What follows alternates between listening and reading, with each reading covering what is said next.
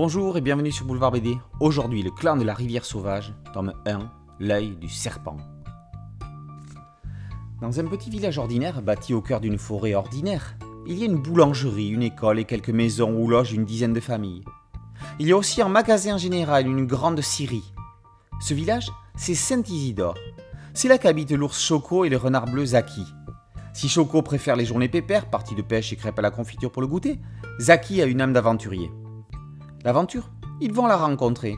Non pas au coin de la rue, mais au détour d'une page.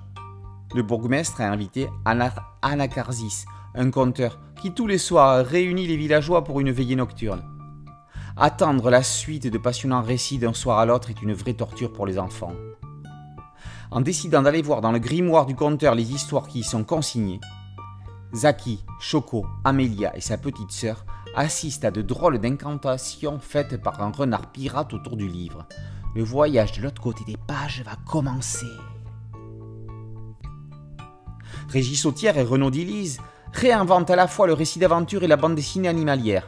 Le clan de la rivière sauvage, c'est un peu comme si le secret de la licorne, l'île au trésor et le monde de Narnia passaient sous la houlette du regretté René Haussmann, à qui Anacarsis ressemble tant. Une histoire de pirate, un passage d'un monde à l'autre, des enfants intrépides, Autière réunit les ingrédients d'une histoire passionnante que l'on peut lire aux enfants avant même qu'ils ne sachent lire tout seuls.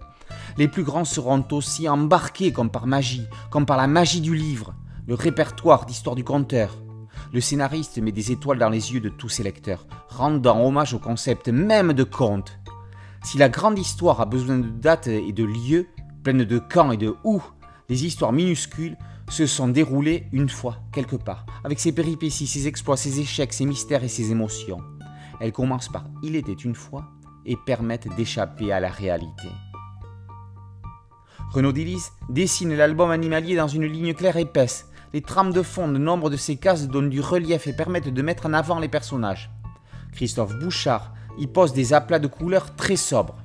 Les récits dans le récit, racontés par Anacarsis, sont teintés d'un pastel tranchant avec les mondes, la réalité et le livre dans lesquels naviguent nos amis.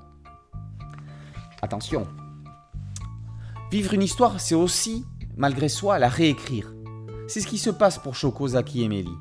Et comme toute bonne histoire, celle-ci termine par à suivre. Vite, la suite, vite mais pas trop, pour rêver, pour rêver qu'on rejoint nos héros. Le clan de la rivière sauvage, tome 1, l'œil du serpent, par Autière et Dilise, est paru aux éditions de La Gouttière. Boulevard BD, c'est un podcast audio, une chaîne YouTube. Merci de liker, de partager et de vous abonner. A très bientôt sur Boulevard BD. Ciao